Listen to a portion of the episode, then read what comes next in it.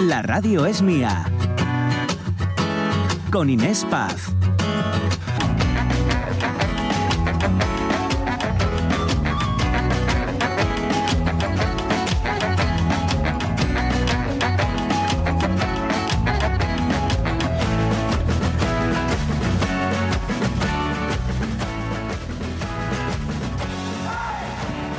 Aquí seguimos 12 y 7 minutos y hasta las 2 de la tarde. En unos minutitos vamos a hacer magia otra vez, recuperando ese gran momento que vivimos el viernes en los premios Princesa de Asturias, cuando hacíamos este programa en directo por la mañana. La radio es mía desde el Hotel Reconquista y se creó magia, magia haciendo nuestra quijotada diaria con Luis Pizarro, Premio Princesa de Asturias de Cooperación Internacional, con Teresa Sanjurjo, directora de la Fundación Princesa de Asturias, con el Padre Ángel y con el grandísimo periodista eh, Juan Ramón Lucas. Bueno, eh, eso serán unos minutitos haciendo nuestra quijotada con ellos y luego nosotros, ¿vale? Vamos a hacer algo como si estuviéramos todos otra vez aquí en directo con ustedes.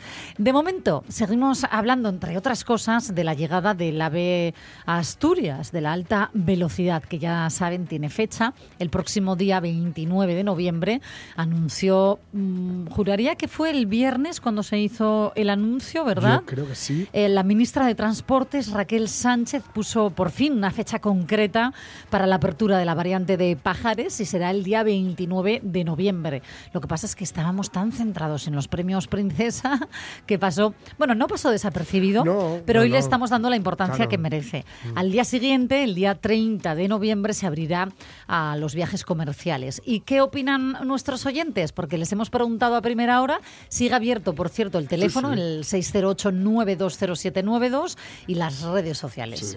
Vamos a Facebook primero. Nos dice Silvino Vázquez Fernández. Los cercanías dan pena y dolor por culpa de los sinvergüenzas que dirigen Adif y Renfe. Es un letero desmadre. Y sobre el, AVE, ah, sobre el AVE ya era hora. Creo que sirve para que la provincia, cuando preparen las elecciones en las paradas que tendrán toda Asturias, que, que se van a utilizar, dice, ver, veremos. Dice, creo que irá para largo, pues Cascos quiere una plaza de revisor. Ay, ha- ha habido- a ver, yo creo que al final el AVE en Asturias eh, lleva generado- tantos años, sí. ¿no? De eh, se anuncia una fecha, se cae, sí. polémica a nivel político y a nivel al final técnico. Porque no del- olvidemos que la variante de Pajares lo llaman la victoria sobre la montaña porque Sí. han sido 20 años de una obra de, de complejidad inédita en Asturias, pero que ha enfrentado a ingenieros ante múltiples imprevistos, pero también a nivel político ha sido un arma Sí. arrojadiza. Ha ¿eh? arma arro- arrojadiza. También grupos ecologistas han criticado el hecho de tener que afuracar esa montaña ¿no? en concreto. Mm. Y tengo un amigo topógrafo que cuando comenzaron las obras decía todas estas fechas, o sea, las, me iba diciendo cada fecha que daban, decía mentira. es imposible, Es ¿no? imposible. Por la Dice, orografía. solo por- claro, dice, solo por las por la humedad que hay, por la or- orografía del terreno, por la... Dice, es imposible. En fin, imposible. bueno, ahora ya es posible, ya Pero es ya lo es, ya realidad es. Sí, y sí. ya hay fecha y tenemos un audio de un oyente también, ¿eh? Así es, tenemos un audio de Nel de Almeda. Vamos a A ver. escuchar Nel. qué es lo que nos dice hoy. Buenos días. El pájaro de fierro llega a Asturias. ¡Sí! ¡Aleluya, hermano! Bueno, vamos a ser positivos. Vamos a creer y pensar que está todo calculado y todo preparado. Las estimaciones de afluencia de madrilanos al país calculadas. La oferta hostelera con músculo bien engrasado. Y que si es positivo, sí, hombre, si se asume y se gestiona correctamente, pues sí, porque no, claro. Pero con normas y con respeto al medio, que esto tiene que seguir siendo un paraíso, ¿eh? Aunque claro, esta siente viene en tren. Tendrán que moverse aquí de alguna manera, ¿no? Ahí está la pega principal. Que la oferta de movilidad interior aquí en Asturias desea mucho que desear. Y eso sabemos lo bien los que lo sufrimos aquí. Y Eh, me- como me- anécdota en el Me Chacachá- gusta. Ah, que Ah. sigue, que sigue. Y como anécdota en el Chacachá, pues bueno, remontome a tiempos bastante pretéritos. El día que me licencié, madre mía, mi vida, aquel viaje fue como una especie de agujero de gusano. No me acuerdo de nada. Pasáis buen día collacios y no vos molléis. Y- Oye, esto que le ha pasado a Nel, eh, ¿cuántas Sí. veces habéis visto algún chavalete joven, eh, chavalina, que se ha quedado dormido, dormida y ha dado Sí. ida y vuelta, ida y vuelta unas cuantas Sí, veces? sí, sí, ¿eh? alguna, alguna que otra vez. Alguna que otra vez. ¿Lo has protagonizado Lo, alguna vez? lo he llegado a protagonizar, Sí, ¿no? reconozco. Sí, sí, sí. Hay He que ver. a protagonizar. Oye, esto que dices me parece una reflexión muy interesante, porque ya no solamente es que los asturianos, los asturianas, nos quejemos de cómo están las conexiones internas. Es que cuando, como bien ha apuntado en el de Almeda, llegue el AVE con todos estos Claro. eh, foráneos, tendrán que moverse de alguna manera y no todo el mundo va a alquilar un coche, no, No, todo el mundo sí. se va a quedar en las principales ciudades. Y lo ideal, por tema de la huella de carbono, es que se pueda utilizar el tren Exacto. para ir a cualquier parte de Asturias, ¿no? Y en un, en un tiempo, digamos, razonable, ¿no? No Sí, sería lo debería- debería. Hay que, hay que intentar combinar este de fuera con dentro, ¿no? En fin, ¿qué más dicen nuestros oyentes? Mira, vamos a Instagram, amigos del ¿vale? programa? Sabes que es arroba la radio es. Mira, Hugo Almaviva, que sabes que tiene mucho, mucha mm, sorna, diría, ¿no? Al fin podremos huir rápido de aquí en busca de la civilización y el progreso. Ay. Rubén Bada Music, que es el grandísimo Rubén Bada de LR, la tremenda banda de, de post-folk asturiano, que son, bueno, una maravilla. Quien no conozca LR lo, lo recomiendo encarecidísimamente. Dice, qué bien. Destrozáronse montes, acuíferos, gastóse lo que nunca escrito para forrar 15 minutos en dir a Madrid. Pero agarrar la febe para ir a Candasa, si son ye como la lotería. ¡Viva el progreso!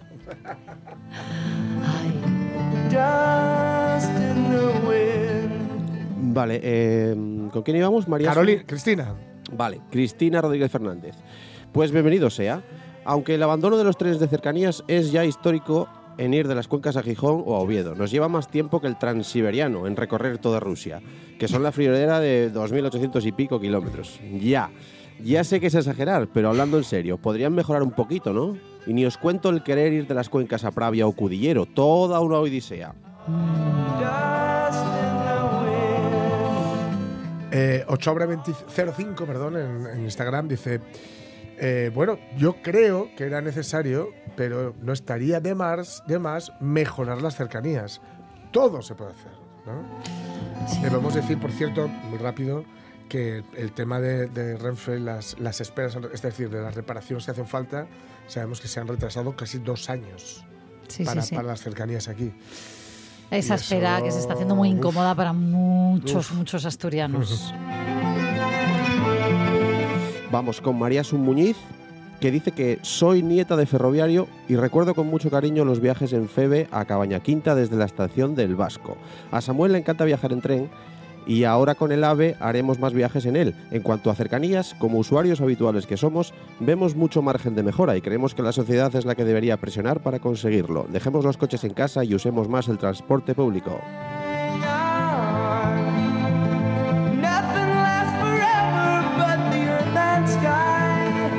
El teléfono va a seguir abierto hasta las 2 de la tarde, 608-920792. Desde luego que es un momento, diría yo, histórico para Asturias. Qué intensita me pongo ¿eh? últimamente. Como Hombre, me gusta histórico es, ¿eh? Histórico es, desde luego que Histórico sí, la es. alta velocidad llegando a Asturias, con muchos matices, eso sí, y con una reivindicación de fondo, la que está sonando hoy también en este programa, y es mejorar también las conexiones internas, ¿no? los eh, trayectos de casa. Sí. A mí Febe, que además me parece que me da mucha, me produce mucha ternura, además, Febe. Mm, Es un viaje en el tiempo, ¿eh? Sí. Entrar en algunos trenes. Sí, sí, sí. Hay que, bueno, necesita más que una revisión ya, ¿no? Sí, una- un chequeo una- importante. Un chequeo importante. En Pero fin. insisto también en que Renfe, yo creo que con esto de los eh, billetes gratis, que no son gratis. El eh, que podamos viajar sí, eh, hay gratis que por re- siempre hay Asturias. que recordar que no es gratis. Te ha pagado, ¿eh? Sí, sí, bueno. pagado, ya lo hemos pagado. Sí, sí, bueno, pero realmente bueno. eh, sale, vamos, no vamos a quitarle ahora No, la no. flor porque realmente No, venir a trabajar Claro, nos está saliendo claro, claro. gratis, que se Yo- agradece. Yo, yo he estado muchos años. día de hoy, porque yo lo normal es Durante pagar. muchos años, eh, el mes era menos 80. Yo comenzaba con menos 80. que era- 80 euros era lo que te Bueno, no era- gastabas. No, eran eh, 80, perdón, que no quiero exagerar. Creo que eran 70 y algo. Escucha, pero mm, a mí me han informado ahora porque ya saben que pueden sacar esa tarjeta Sí, sí. y que si se superan los 16 viajes Sí. les devuelven esos 10 euritos, ¿no? Que cuesta moverse por toda Asturias. Pero mm, que también hay una tarjeta que me dijo a mí el... 30 euritos. Exacto. Ay, en fin, bueno, vamos a quedarnos con la noticia de hoy, con, con el AVE de fondo. Hasta las 2 de la tarde lo vamos a seguir comentando con expertos, con opinantes y, por supuesto, queridos oyentes, con todos ustedes. Luego seguimos escuchando lo que nos están dejando en redes sociales y con esos audios. Les quiero contar ahora otra historia. La radio es mía, con Inés Paz.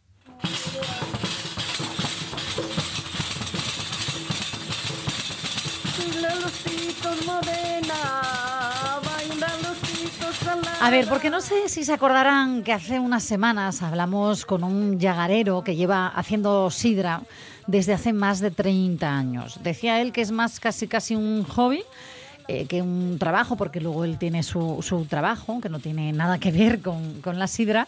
Pero yo creo que esto es su segundo hobby trabajo, ¿vale? Porque además eh, a él le- gusta mucho la investigación y creó la sidra de, de hielo con un proceso ecológico que yo me costaba entenderlo en aquel entonces y he seguido investigando un poquitito, ¿eh? pero bueno. José María Fernández, ¿qué tal? ¿Cómo estás? Bien, bien. Buenos días. ¿Qué tal estás? ¿Qué tal estás, Inés? Muy bien, muy bien, con mucho gusto eh, de que te hayas puesto en contacto, porque mm, en aquella conversación recuerdo que hablábamos de unas jornadas que se iban a hacer, el Restalla la Sidra en la comarca del Caudal, ¿no? En septiembre. Sí. Y, y en aquel momento tú me contaste que estabas, como te encanta la investigación, José María, yo ya te estoy tuteando, por cierto. Sí, por supuesto. por Gracias, supuesto, gracias. por supuesto. Eh, José María, me decías que te encanta la investigación, me- nos explicaste un poco a todos, ¿no? Que era lo de la sidra de hielo y dijiste que estabas empezando a hacer otro experimento con queso, ¿no? Bien. Bueno, en eso tenemos que aclarar una cosa. El A ver. experimento realmente quien lo, quien lo está llevando a cabo Sí. es, eh, es Pepe, ¿vale? Es Pepe, que lo tengo aquí a mi lado y va a entrar muy rápido a contarnos el experimento. Ah, vale, voy a presentarle, ya que está contigo, Venga, Pepe, perfecto, Pepe Álvarez, que bienvenido, es propietario de la tienda gourmet, eh, gourmet eh, Fermín Paz de Oviedo, donde se va a presentar esto que yo digo que llevabais investigando con el queso. Cuéntanos qué era, a ver. ¿Qué tal? Buenos días y gracias por invitarnos a la radio. Pues A vosotros. Es un- bueno, es un poco de lo que te decís, de investigación sobre sobre pues eh, maridajes de, de comida, bebida. Eh, y este este que nosotros hacemos en nuestra tienda, pues eh, viene un poco arrastrado a otras cosas que se hacen en otros sitios y nosotros lo que estamos dándole un toque o un barniz asturiano. Sí, Eh, se hacen con otras cosas, se hacen con otros alimentos y nosotros lo que en este caso buscábamos era eh, traer un poco a nuestras raíces con cosas nuevas, que es la, como la sidra de hielo, y nació un poco en ese experimento que, que había hecho entrevistada José María con otros sí. críticos de restauración y que bueno dio dio fruto a este a este a este otro campo. Pepe, Eh, voy a poner un poquito, mm, si me lo permite, a nuestros oyentes en situación, porque esto que, que nos está diciendo eh, Pepe es, eh, se hace con otros productos, ¿no? Lo de emborrachar los alimentos. De- Sí. Eh, en principio es un, eh, nosotros lo vamos a hacer con un queso inglés porque lo elegimos con unas características y es el que en este caso eh, mm, primitivo lo vamos a hacer con él eh, y luego lo haremos con otros quesos asturianos, eh, con otros quesos azules asturianos que se Claro. a, a Pero esto. Pero en principio lo que habéis hecho es emborrachar un queso inglés con sidra de hielo. Eso es. Lo que hicimos fue eh, eh, hacerle una incisión a un queso Stilton, eh, Mm. en este caso es inglés, pero con sidra de hielo asturiana. Y ver los resultados. Menuda mezcla. esto es. Entonces va emborrachándose en el periodo de 20 días, 30 días. El nuestro estaba un poquitín más curado, tuvimos que dejarlo macerar un poco. La idea eran 20 días y ya llevamos 30 y algo días. ¿Mm? Y eh, ya está a punto, a punto, a punto para degustarlo el jueves. ¿eh? El Este jueves se va a hacer la cata degustación de este queso azul Stilton emborrachado por sidra de hielo. Eso. Eh, Este jueves a la este jueves a las siete y media, pues nos reunimos allí una serie de, eh, de gente eh, que tiene interés en estas cosas. Nos llamaron y, y vamos a hacer esa degustación. Es el primer queso Stilton que se emborracha con sidra asturiana, con sidra de hielo asturiana.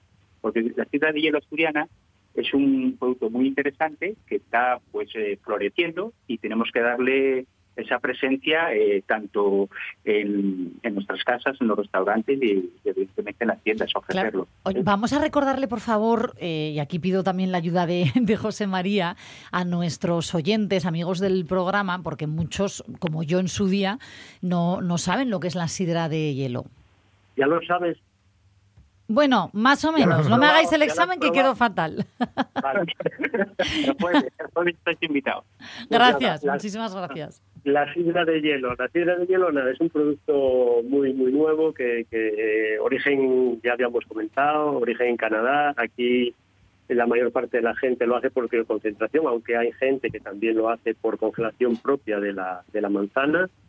Y, y, y nada, al final es un licor, es un licor de una calidad eh, muy alta, con, con un resultado muy agradable en boca, eh, y una acidez que le aporta la manzana que lo hace completamente distinto de, de cualquier otro tipo de licor. Eh, es algo que, que tiene mucha matización frutal, Sí. eh, mucho sabor a madera, eh, bueno, es algo que hay que probar y que en esa, digamos, eh, cata inicial que hicimos con algún eh, personaje muy acreditado en el mundo de la gastronomía, pues Sí. eh, decidimos lanzarnos un poco a, a emborrachar este queso y hacer ese fusionaje a ver a ver qué resulta. A ver ¿no? qué pasa. Oye, ya, a ver, pregunto, entiendo que habéis hecho pruebas antes, ¿no? Sí, sí, se hizo una prueba, eh, perdona, sí, sí, perdón, venga. No, se hizo una prueba en, en agosto, concretamente. A, Sí. a la- a los pocos días de tener eh, la, la entrevista esta anterior que tuvimos, Sí. se hizo una prueba y esa se hizo con, con mi sidra. Mi sidra es una sidra artesana, esto tiene que quedar muy claro, una sidra no comercial. Eh, y de hecho, para, para el tema este de, de- de emborrachado que se está haciendo ahora, se está haciendo con una sidra ya, eh, una sidra de panizales concretamente, Mm. que, eh, que fue la que determinamos que por las características era parecida a la nuestra y tal, y, y que se podía... Que podía maridar bien, ¿no? Efectivamente. Entonces esta es la que, digamos, la, la, la que se hizo el fusionado del queso y, y la sidra, fue con, con la sidra de hielo de, de Panizal. Es una sidra de una calidad excepcional y no, no deja ninguna duda. ¿Y habéis probado ya? Me refiero, mi, mi pregunta va porque el jueves, mm, bueno, una selección de reconocidos paladares, entre los cuales me voy a incluir, porque soy Bien, de bien, buen bien. llantar. Vamos mejorando, vamos mejorando. Si me dejan, si me dejan. Em, que gracias. eh. Eh, van, van a poder catar eh, este. No sé si llamarlo ya experimento, no, es una realidad, ese mm, eh, maridaje de queso azul Stilton, que es un queso inglés, para empezar, luego vendrán los asturianos, maridado o emborrachado, en este caso, con sidra de hielo panizales. ¿Es la primera vez que se va a probar el resultado? Sí. Sí. No, Eh, yo, en Asturias no- yo no tengo constancia de que se haya hecho ningún Stilton con, con sidra de hielo, por eso, porque eh, realmente en Asturias hace poco eh, se emborrachan pocos, no, no tenemos todavía esta cultura de, de claro. que, que aporta las dos partes, tanto la, el queso como la sidra. Y luego eh, hay cultura, pues eh, sí, en Madrid, en, en toda la zona de, de a lo mejor, pues eh, Andalucía, sí se hacen con jeretes, sí se hacen con brandis, eh, con grandes coñac, Sí. pero eh, con sidra de hielo no. Entonces Claro. parece un, un- un- un- un- Hombre, enhorabuena. la idea y Sí, sí. luego eh, estamos lo que yo creo que querías preguntarnos, que era si hicimos alguna pequeña cata, cómo va evolucionando. Y la respuesta es que sí, que, que estamos haciendo pequeñas catas para cómo evoluciona. Y hoy por la mañana eh, le, le sacamos un poquito para, hicimos una pues, Para desayunar, sí. Eh, bueno, para mimarnos, ¿eh? Y la verdad que, que tenemos que adelantar que, que está muy bien, que transporta, Qué eh, cierras los ojos y ese aroma te transporta a mí a unas experiencias de, de pueblo, de llagar, de manzana. Eh, mm, la verdad que creo que va a gustar muchísimo. Qué Tiene bien. un aporte de azúcar también muy alto. Date cuenta que la, la sidra de hielo, eh, digamos que, que una de las grandes características es el, el- el residual de azúcar tan alto que tiene. Entonces esto se va a notar también mucho en el queso, ¿no? Mm, Es algo que, que va a estar ahí. No, yo creo que lo vamos a encontrar en el queso y, y lo que dice Pepe, yo Oye, creo y va a que tanto va a la salir- de, que- de hielo como el queso va a haber que tomarlo con los ojos cerrados, que te cuenten qué estás comiendo. Oye, antes de despedirme, ¿va a salir a, a la venta? Es decir, ¿la gente que quiera probar esta mezcla va a poder hacerlo o es solo una cata para profesionales? Bueno, no, en este caso es una, eh, bueno, la cata es- hay profesionales evidentemente y hay también público que se apuntó porque por el interés ¿eh? gastronómico. Vale. Luego sí, luego eh, este queso es un queso de 7 kilos, ¿eh? Es un que- queso importante y entonces luego se trotea, ¿eh? lo vamos a y se venderá. Ah, y luego cara a la Navidad, cara a la Navidad, eh, con una previsión ya y, y con más datos que tenemos ahora, haremos uno cara a la Navidad para disfrutar en esas fiestas que siempre se comparte, pero ya en nuestra experiencia lo que queríamos hacerlo era con un queso asturiano. ¿eh? Con un Sí. queso asturiano de azul, ¿eh? que, mm, que hay queserías estupendas y queríamos hacerlo con un queso azul asturiano. Bueno, pues eh, estaremos pendientes, estaremos pendientes. De momento, enhorabuena por esta, yo que sé, gran idea eh, que se va a trasladar al paladar. José María, Pepe Álvarez, propietario de la tienda Gourmet Fermín Paz de Oviedo, enhorabuena. Y si puedo escaparme, el jueves voy a ver a qué sabe esta mezcla maravillosa, el queso azul Stilton con sidra de hielo, panizales. Tremendo. Esperando. Un besazo. Chao, un beso, enhorabuena. Chao, hasta luego, gracias. La radio es mía. Con Con el spat ya acabo yo. aquí, aquí, aquí seguimos eh, hasta las 2 de la tarde. Y los lunes a esta hora nos encanta porque recibimos la visita de una mujer que nos trae, bueno, reflexiones interesantes, grandes consejos de educación emocional, eso que decimos que es tan importante y que nunca fue una asignatura en la, en la escuela, ni antes ni creo que ahora. ¿eh? Empezamos, ¿sí?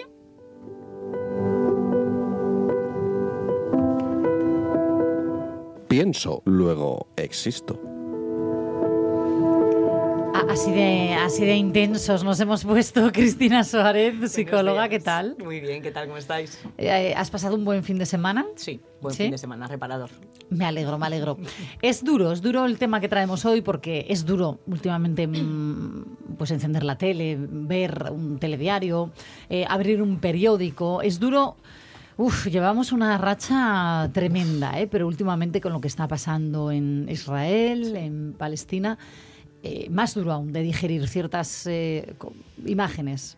Así es, así es. De hecho, es bueno el tema que, que os proponía hoy es justamente ese, ¿no? Ver un poco cómo nos afectan eh, las, las noticias de- a las que estamos expuestos, que últimamente no son demasiado mm, bonitas. Claro, eh, hablamos hoy de esto por, por algo importante, y es que la Asociación Estadounidense de Psicología eh, emitió un comunicado esta misma semana, bueno, la semana pasada, Sí. a finales de la semana pasada, advirtiendo de, eh, que consumir noticias violentas y traumáticas puede afectar negativamente nuestra salud mental. Para que la Asociación Estadounidense de Psicología haya hecho este comunicado, fíjense, ¿no? La cantidad de cosas que han pasado, es que está pasando algo eh, nuevo. Y es que mucho, entiendo yo, Cristina, que hay mucha gente que está llegando a las consultas de los especialistas con una ansiedad que no es eh, innata ni adquirida por un problema personal, sino por el agobio que empieza a suponer el pertenecer a un mundo que a veces es difícil digerir. ¿no? Yo decía la semana pasada esto de Mafalda, que para el mundo, que, Que yo me me bajo. Sí.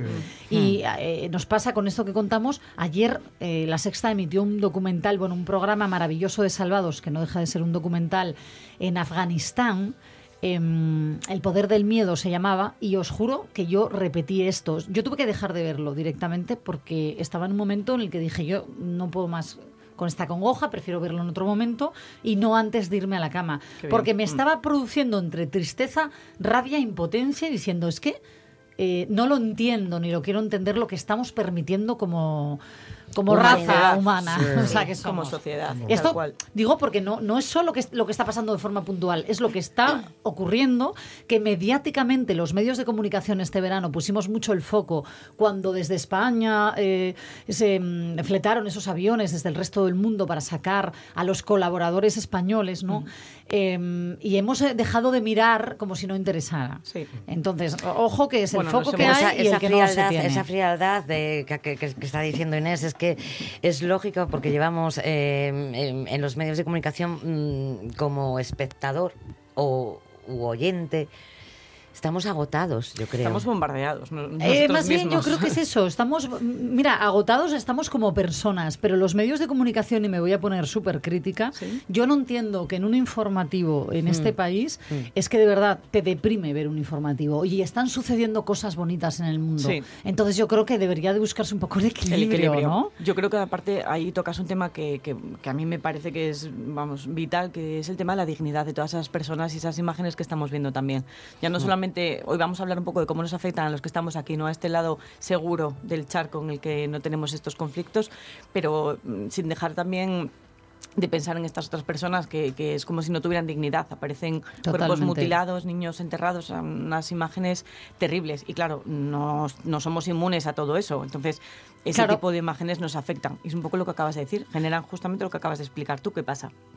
Eh, va- vamos a hablar de esto, de las consecuencias que tiene para eh, nuestros oyentes, para todos, al final, el consumir este tipo de, de información, ¿no? Esto un poco a raíz de esta alerta que ha lanzado la Asociación Estadounidense de Psicología y que Cristina, entiendo, compartes, ¿no? Totalmente. Sí, genera pues muchísima, muchísimo malestar emocional, genera emociones desagradables, un poco de las que tú acabas de decir, ¿no? Pues ansiedad, un poco por, por, por sentirnos amenazados, eh, pues nos ponen alerta, desde algo pasa, algo pasa en el mundo en el que yo vivo, no, no me pasa a mí directamente en mi país, pero esto es parte de la humanidad, con lo cual genera mucha desesperanza, mm, pérdida de fe y de creencia en que el ser humano puede ser bueno, ¿no? Eso genera ansiedad. Genera mucha ira, también rabia, enfado. eh, no entiendo Sí. qué está pasando. Esa ira también a veces es movilizadora, porque acordaros cuando todo lo de Ucrania de la rabia y de la ira también salieron muchísimos movimientos de ayuda, muchísimas personas que se volcaron en hacer acogimientos a personas que venían de Ucrania, eh, campañas de recogida de alimentos. La ira generó movimiento, entonces bueno, es otra emoción que aparece. La ira bien canalizada, Sí, ¿no? eso es, puede, ser, movilizadora.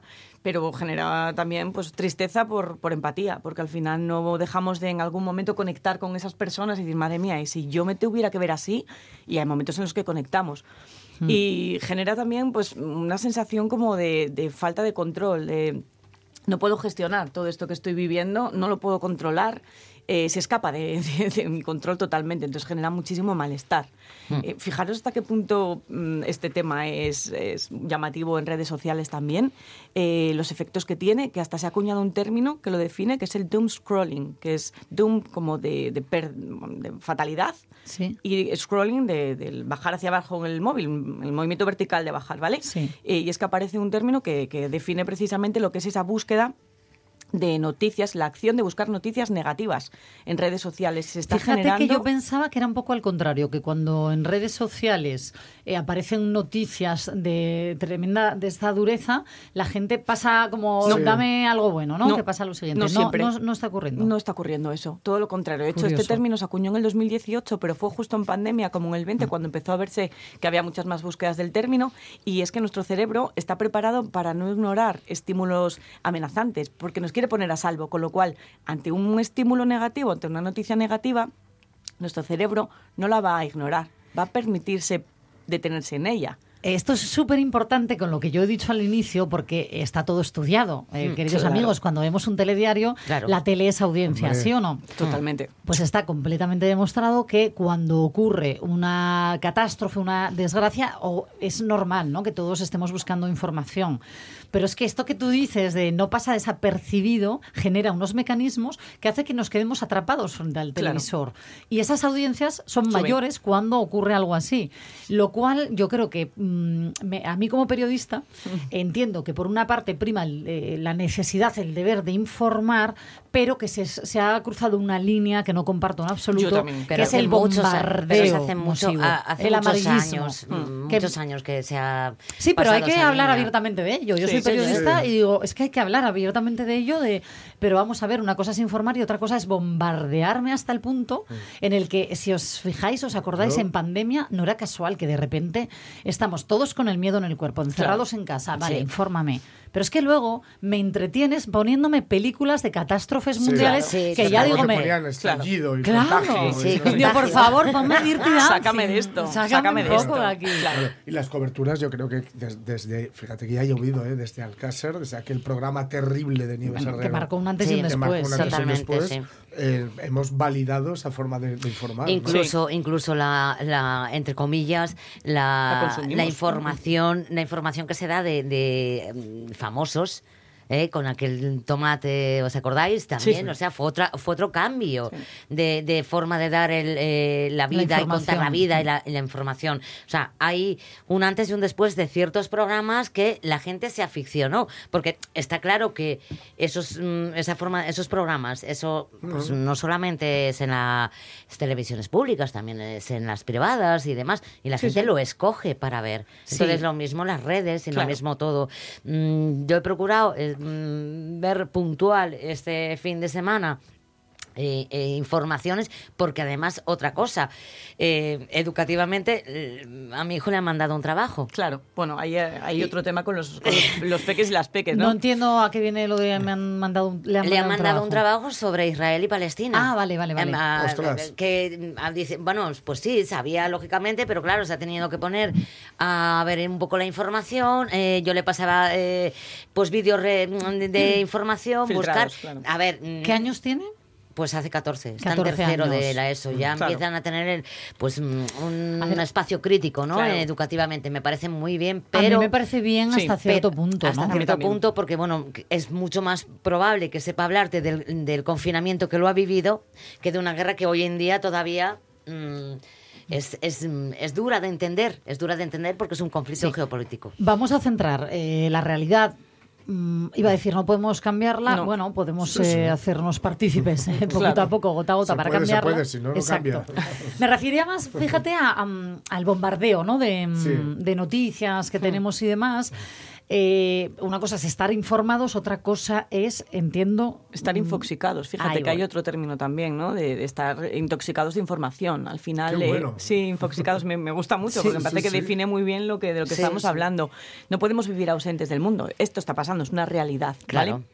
No se trata de no vemos nada, no queremos estar informados, miramos para otro lado porque yo sigo aquí mirándome en mi ombligo que me va de maravilla. No, no se trata de eso. Se trata de que estamos en un mundo en el que ocurren estas situaciones, estas eh, injusticias, que no podemos frenarlas en este momento, pero eh, que sí podemos hacer algo. Y es, eh, de alguna manera, mm, limitar nuestros tiempos de exposición y limitar un poco también los contenidos que vemos. No vale todo, yo creo que no debería valer todo, ¿no? Un poco justo lo que acabas de comentar. Al final estamos, tenemos un- una coraza o tenemos un, un corcho ya que, que hace, parece que no nos afectan las imágenes que vemos, nos afectan menos. Mm. Pero las consumimos, por eso se siguen bombardeando y por eso seguimos Tal continuamente viéndolas. Entonces nuestro cerebro sigue buscando, busca seguridad, que también es un mecanismo de defensa ante una situación como esta, ¿no? Necesito información para sentirme que estoy segura, que, que a mí no me pasa nada. Eso por un lado. Y por otro lado, por nuestro cerebro interpreta que eso es un peligro, con lo cual está continuamente en alerta, buscando más alertas.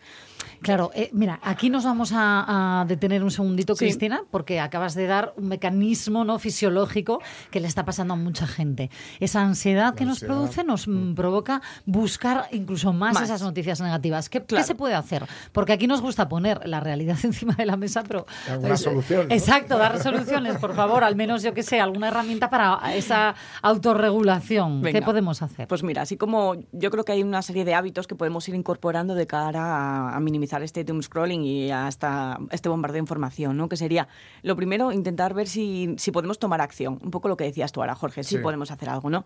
Eh, si quieres. Eh, Si hay personas pues que, como he comentado antes, en- ante el- todo el tema de Ucrania, se han involucrado un montón sí. con entidades y puedes aportar tu gran er- de arena. ¿Puedes ir a parar la guerra allí? No, No. pero puedes colaborar. Hay campañas de Eso firmas, es, eso hay es. manis, hay- Eso en es. fin. Exacto, cada tomar uno- partido, Eso es, tomar sentirte- partido. Toma partido y posicionate un poco donde estés cómodo, donde te apetezca, ¿no? Pero bueno, pues intenta hacer algo.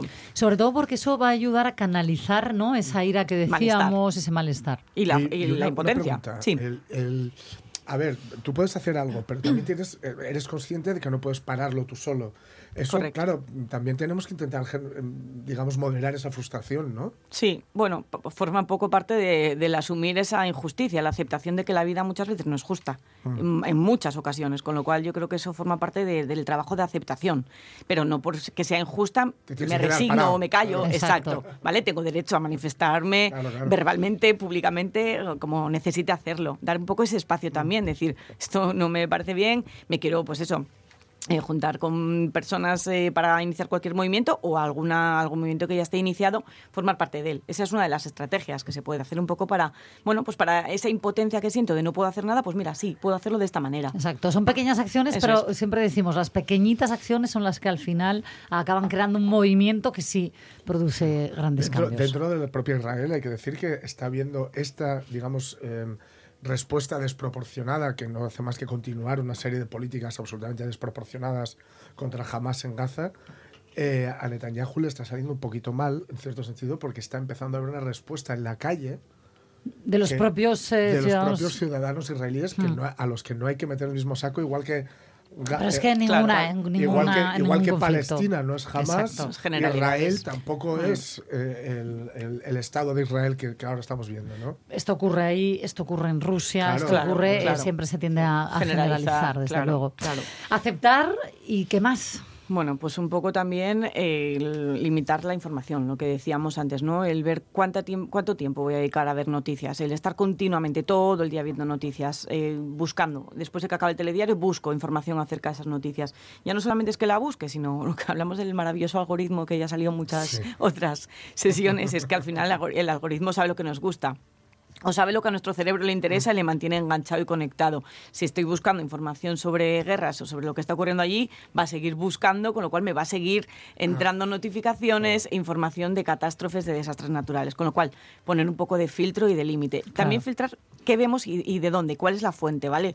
Que sí, no por todo favor, que de esto sí que hemos hablado mucho, de cuidadito con las eh, campañas de desinformación que, que perseveran. Oye, en cuanto a lo que decía Mónica antes, con, bueno, su hijo, tu hijo tiene, Mónica, eh, 14 Eh, va a sí, cumplir, hace ¿no? ahora 14. Que- que- yo no sé si hay una edad para filtrar, decías, ¿no? Las noticias. No. No ¿Qué, qué podemos- hacemos con los niños? Yo creo que no podemos poner puertas al mar. Eh, desde muy chiquitinos están en esta sociedad y ven cosas Mm, y mm. escuchan cosas. Eh, escuchan en el cole. Yo tengo, ya sabéis que tengo dos. El pequeñito que tiene cinco, hace poco vino y me contó también, oye, que sabes que en Israel hay una guerra ahora, no solamente está la de Ucrania, con cinco años. Con cinco años, Claro, sí, claro. porque en el cole también oyen. Entonces, bueno, pues se trata de adaptar un poco nuestro lenguaje, porque al final lo que genera muchísimo malestar en los peques Hmm. es la falta de información, porque se pueden imaginar. Y cuando nos imaginamos cosas sin información, Siempre son peor. es catastrófico. Eso Exacto. da mucho miedo. Eso Yo recuerdo que la primera vez que eh, le dejé de ver un informativo porque eh, empezaron los profesores, bueno, bueno, ya va siendo hora y tal, que les dejéis. Recuerdo que fue la TPA, lógicamente. Muy bien. Y, Sí. y tendría 7, 8 años. Mm, No le dejé, o sea, programas y tal, sí, mm, culturales, Sí, pero divertidos, dibujos. Pero 7, 8 años sí, porque además también ellos, si no, van creciendo, lo oyen en el patio, lo que tú Claro, dices. están en el mundo, hay que adaptar el Mm. lenguaje, sobre todo adaptar un poco lo que ellos necesitan, a ver qué, qué necesitan saber. También si hacen preguntas hay que darles un poco respuesta. Pero a un niño de cinco años le explicamos entonces Sí. eh, qué es lo que está ocurriendo, Claro. porque hay una guerra. Sí. Sí, Adaptando el lenguaje, adaptado, claro. Hombre, claro. adaptado al lenguaje del Incluso peque, puedes hacer claro. un dibujo, ¿no? Sí, o que lo haga él y hacer un dibujo juntos, o bueno, lo que sí estaría muy recomendable es que no vean imágenes, no vean telediarios ahora mismo, porque es verdad que, que nos hemos Mm. hecho un poco insensibles mm, los adultos, ¿no? Viendo imágenes, pero un pequeño está preparado para ver cómo está alguien decapitado, o le falta un brazo, hay niños sangrando Yo- debajo de No, él. no, O sea, no. Bueno, no, es- escucha. no deben de estar preparados Yo para tengo ello. todavía grabada, grabadísima en la, en la cabeza la primera vez que vi un, eh, en Un telediario cuando los años no, cuando los años de plomo de ETA Ujú. en, en un telediario de la primera un muerto recuerdo Claro. recuerdo perfectamente que había un tiroteado en un coche y me quedé claro Es impactante, que no pude claro. ni dormir ni Es que nada. esas imágenes no se deberían, yo Claro, bajo mi claro. juicio, no Ni se deberían ni de emitir. No. Pero yo por la dignidad humana. Por la, y- exacto, por la dignidad. Sí. Y ya no por la dignidad, por un respeto también a la familia, a la gente que, eh, imaginaros no lo que pueden sentir al ver esa imagen. Saber que está ahí, que siempre puede recurrir, porque también nosotros somos así. como Bueno, y la hemeroteca, que sean la las imágenes. Claro. Oye, y a todo esto entiendo no convertirlo en monotema, que Sí, nos decías, ¿no? Es decir, eh, una cosa es informar, sobre todo esto, Sí. yo me quedo con esta premisa. Una cosa es informar, otra cosa es infoxicar. Si no lo podemos parar, al menos no lo hagamos nosotros en casa, pongamos veto. Sí, exacto. Limitar un poco los tiempos, los tiempos de exposición a lo que vemos eh, y limitarlos también en qué momento del día. Mm. Intentar no ir a la cama viendo noticias negativas porque al final eso pues interrumpe o bueno no permite que conciliemos un sueño reparador, obviamente. Sí, sí, yo ayer tuve algo- que apagar, os Claro, lo digo claro, en serio. genial. Pocas Sí. veces me ocurre porque me interesan muchísimo este tipo de documentales eh, de denuncia social. Pero es que os juro que entre el viernes, mira, de verdad, el viernes me fui llorando a la cama porque vi en TPA Kramer contra Kramer. Eh, el primer Oscar de Meryl Streep. Yo con una llorera en el sofá de casa que dije, esto no, no arrancamos bien el fin Yo de por semana. eso no la vi, porque ya la había visto en su Qué momento. yo no. peliculón, qué peliculón. Pero brutal, tremendo, o sea, yo me fui sí. acongojadísima. Luego, el sábado, eh, es verdad que yo sí que estuve como informándome bastante con todo lo de Israel y le presté como quizá más, más atención de, que, que otros días. Con lo cual te activo. Y, ayer domingo, os lo prometo, cuando estaba con lo de Afganistán, es que dije, nos merecemos extinguirnos como, como Claro. raza Especie. humana, como especie. Mm, Sí. sí. O sea, no- eh, yo ya me puse de este plan y, y Claro, llegó un momento en el que me invadió pues lo que tú ahora estabas eh, contando, esa ira, esa impotencia que dije yo apago Y y, lo veo en un momento más tranquilo. Si le, si Qué le sumas el lunes llu- lluvioso, desayunarte con las, con las noticias acerca de una niña que, No, no, ¿qué o sea, tal? No, que se ha pasado hoy. Horror. Y- ¿Eh? O sea, horror. Sí. No, Yo no estoy- no. pues yo no estoy No, enterada. no, no vamos a Yo ya voy a dejar a los compañeros de Sí, que den la información es. con datos Sí, sí. súper contrastados. Entonces ya te quedas, te dices, pero bueno, yo... yo, yo- yo- Sí, sí, a ¿Dónde veces es estoy? mejor- ¿Dónde estoy? Exacto, Claro. sí. Y última reflexión, Sí. no es frívolo el a veces no querer saber, sino a lo mejor eh, dosificar esta información, porque a veces es como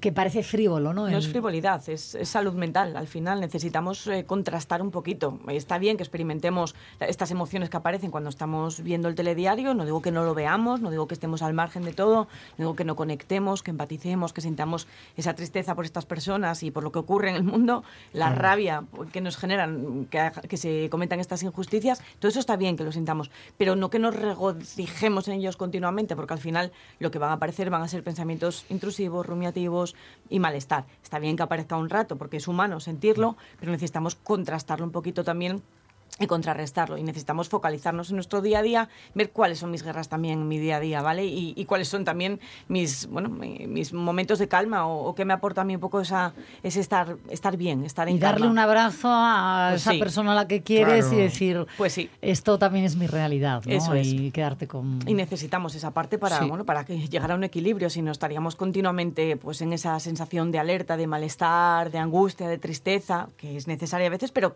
mantenerla de manera continuada tampoco sería saludable. Hay gente que te estás encontrando ahora Sí. en consulta, Sí, con sí. la ansiedad disparada por sí, el- sí, y, que te hacen, me hacen muchas referencias, que ya me pasó cuando lo de Ucrania y me está volviendo a pasar lo mismo. Un poco por esa pérdida de confianza en la humanidad, No Eh, Estoy atravesando una situación com- complicada y además me encuentro con todo esto alrededor mío que me hace dudar si alguna vez se va a solucionar porque, porque la gente ya no merecemos vivir. Entonces, Sí, bueno, sí, pues sí, es una situación complicada. Bueno, y ante esos pensamientos, eh, desde luego que acudir a un profesional, como es tu caso, ¿no? Eh, Cristina Suárez, con tu gabinete de psicología, que desde allí nos consta que estás ayudando a, a mucha gente.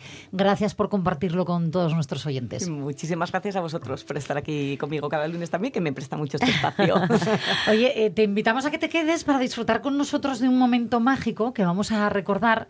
Eh, vamos a ponerle un poquito la sonrisa ¿no? a, a este lunes también nosotros. Eh, Estamos blue. A ver, sí, va- vamos, vamos con, con nuestra Quijotada, pero hoy de forma especial. Ahora, ahora te cuento, Cristina, el porqué. Vale.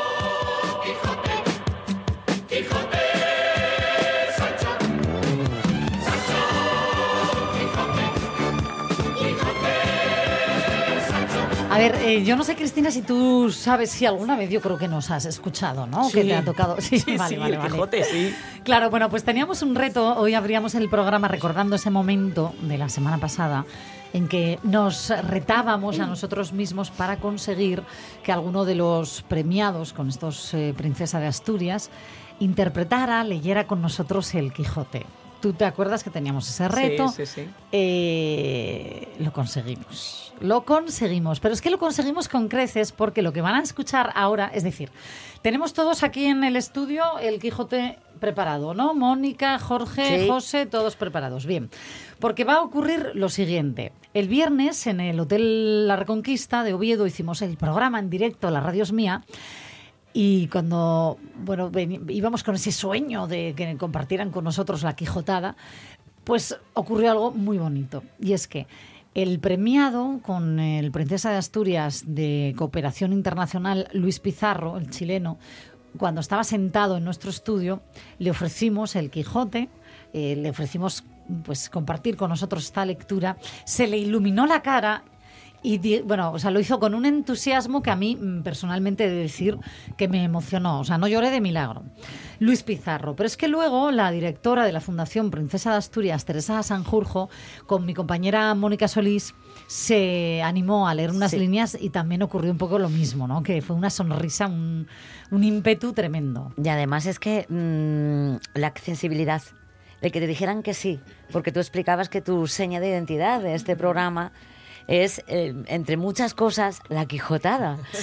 Y, y yo no sé si es por asombro, por la oportunidad. O sea que se me quedaban mirando y decían, Qué eh, sí, Es que a ver quién dice Sí, que no a leer el. Quijote. Claro, Claro, es que claro. también muy cucos, no hemos elegido cualquier obra, ¿no? Sí, sí, habrá otras, pero de momento como tenemos para dos o tres años Sí, con esto. largo con estas. Sí, como poco.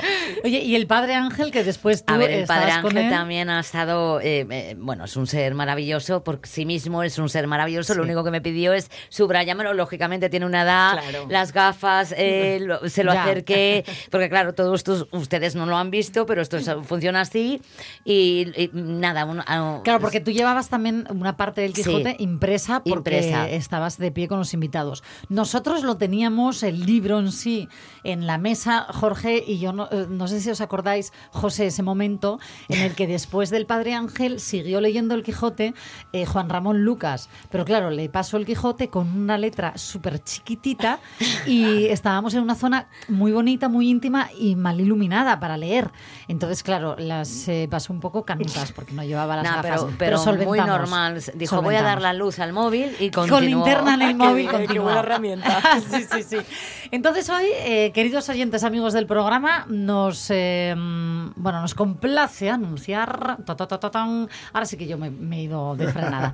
que vamos a escuchar ese relato mm, uno detrás de otro. Luis Pizarro, Premio Princesa de Asturias de Cooperación Internacional. Teresa Sanjurjo, directora de la Fundación Princesa de Asturias. El Padre Ángel y Juan Ramón Lucas. Y cuando acabe Juan Ramón, continúo yo en directo. ¿Le damos todos el tirón? Vamos. ¿Sí? A por nuestra Quijotada diaria. Empiezan ellos. Capítulo 6 del donoso y grande escrutinio que el cura y el barbero hicieron en la librería de nuestro ingenioso hidalgo, el cual aún todavía dormía. Pidió las llaves a la sobrina del aposento donde estaban los libros autores del daño y ella se las dio de muy buena gana. Entraron dentro de todos y la ama con ellos y hallaron más de 100 cuerpos de libros grandes, muy bien encuadernados y otros pequeños. Y así como el alma los vio, volvióse a salir del aposento con gran priesa y tornó luego con una escudilla de agua bendita y un hisopo y dijo, Tome vuestra merced, señor licenciado. Rocíe este aposento, no esté aquí algún encantador de los muchos que tienen estos libros y nos encanten en pena de las que les queremos dar echándolos del mundo. Lo mismo dijo el ama. Tal era la gana que las dos tenían de la muerte de aquellos inocentes. Mas el cura no vino en ello sin primero leer siquiera los títulos. Y el primero que maese Nicolás le dio en las manos fue los cuatro de Amadís de Gaula. Y dijo el cura, parece cosa de misterio esta, porque según he oído decir, este libro fue el primero de caballerías que se imprimió en España y todos los demás han tomado principio y origen de este. Y así me parece que como dogmatizador de una secta tan mala, le debemos sin excusa alguna condenar al fuego. Vemos ese otro que está junto a él. Él es, dijo el barbero, los sergadores del Esfadián, hijo legítimo de Amadis, pues es verdad, dijo el cura, que no le ha dado valer al hijo de la bondad del Padre. Hízolo así el ama, con mucho contento, y el bueno de Esplandián fue volando al corral, esperando con toda paciencia el fuego que le amenazaba. Adelante, dijo el cura. Este que viene, dijo el barbero, es Amadís de Grecia, y aún todos los de este lado, a lo que creo, son del mismo linaje de Amadís. Pues vayan todos al corral, dijo el cura, que a trueco de quemar a la reina Pintiquiniestra y al pastor Darinel y a sus églogas y a las endiabladas y revueltas razones de su autor, quemaré con ellos al padre que me engendró si anduviera en figura de caballero andante. De ese parecer soy yo, dijo el barbero, y aún yo, añadió la sobrina. Pues así es, dijo el ama, vengan y al corral con él, que eran muchos, y ella ahorró la escalera y dio con ellos por la ventana abajo. ¿Quién es ese tonel? dijo el cura. Este es, respondió el barbero, don Olivante de Laura. El autor de ese libro, dijo el cura, fue el mismo que compuso a Jardín de Flores y en verdad que no sepa determinar cuál de los dos libros es más verdadero, decir mejor, menos mentiroso. Solo sé decir que este irá al corral por disparatado y arrogante. Este que sigue es Florismarte de Hircania, dijo el barbero. Ahí está el señor Florismarte, replicó el cura. Pues a fe que ha de parar presto en el corral a pesar de su extraño nacimiento y sonadas aventuras, que no da lugar a otra cosa la dureza y sequedad de su estilo. Al corral al corral con él y con ese otro, señora ama. Que me place, señor mío, respondió ella, y con mucha alegría ejecutaba lo que era mandado. Este es el caballero Platir, dijo el barbero. Antiguo libro es ese, dijo el cura, y no hallo en él cosa que merezca venia. Acompaña a los demás sin réplica. Y así fue hecho. Abrióse otro libro y vieron que tenía por título El Caballero de la Cruz. Por nombre tan santo como este libro tiene, se podía perdonar su ignorancia, mas también se suele decir tras la cruz está el diablo. Vaya al fuego. Tomando el barbero el libro, dijo Este es espejo de caballerías. Ya conozco a su merced, dijo el cura. Ahí anda el señor Reinaldos de Montalbán con sus amigos y compañeros, más ladrones que Caco, y los doce pares con el verdadero historiador Turpín. Y en verdad que estoy por condenarlos, no más que a destierro perpetuo, siquiera porque tienen parte de la invención del famoso mato boyardo, de donde también tejió su tela el cristiano poeta Ludovico Ariosto, al cual sí que le hallo que habla, que, ya que habla en otra lengua que la suya, no le guardaré respeto alguno, pero si habla en su idioma, le pondré sobre mi cabeza. Pues yo le tengo en italiano, dijo el barbero, mas no le entiendo. Ni aún fuera bien que vos lo entendierais, respondió el cura, y aquí le perdonáramos al señor capitán, que no le hubiera traído a España y hecho castellano, que le quitó mucho de su natural valor. Y lo mismo harán todos aquellos que los libros de verso quisieren volver en otra lengua, que por mucho cuidado que pongan y habilidad que muestren, jamás llegarán al punto que ellos tienen en su primer nacimiento. Aplausos, aplausos, que lo hemos hecho fenomenal aquí a ocho voces hoy. ¿Qué te ha parecido, Cristina? Yo os tengo que confesar que me he puesto ahora mismo nerviosísima diciendo, madre mía, madre mía, que voy detrás de Vas Juan, detrás de Ramón, Juan Ramón Lucas. Lucas, nada menos, ¿eh? Telita. Y me he trabado, me he trabado y todo. Me empastas perfectamente con él, ¿eh? Muy bien. A que quedamos Sí, bien, sí, ¿eh? sí, ay, sí. ay, ay, ay, Ay, será por ganas, hija, será por Oye, ganas. Yo tengo que decir una cosa. Cuando digo que teníamos el libro in situ en, en la mesa donde hacíamos el programa, ese libro es el de nuestro compañero José Rodríguez, que se lo estaba leyendo cuando yo les propuse eh, leer El Quijote aquí. Dijo, ah, pues es que justo yo me lo estoy leyendo. Ese libro, tú sabes que ahora mismo vale millones. ¿no? Es el libro más manoseado por personalidades importantes. Yo, mira, es que te lo digo en serio. eh, te lo compro. Eh, no está Sí, en sí, venta. No, no, está en venta. Te lo digo en serio, un libro que, que ha tocado y ha leído mm, Luis Pizarro, eh, todas estas personalidades, mm, telita. Tú y yo tenemos que hablar, José. No está en venta. Oh. Vale pasta, ¿eh? Bueno, bueno, no, te entiendo perfectamente el valor sentimental de- del libro. En fin, casi casi la una. Si nos dejan, les seguimos acompañando hasta las dos de la tarde. Gracias, Cristina. Y ustedes, que enseguida volvemos, ¿vale? Vamos con las noticias, con nuestros compañeros de informativos de RPA y seguimos La Radio es Mía hasta las dos. Hasta ahora.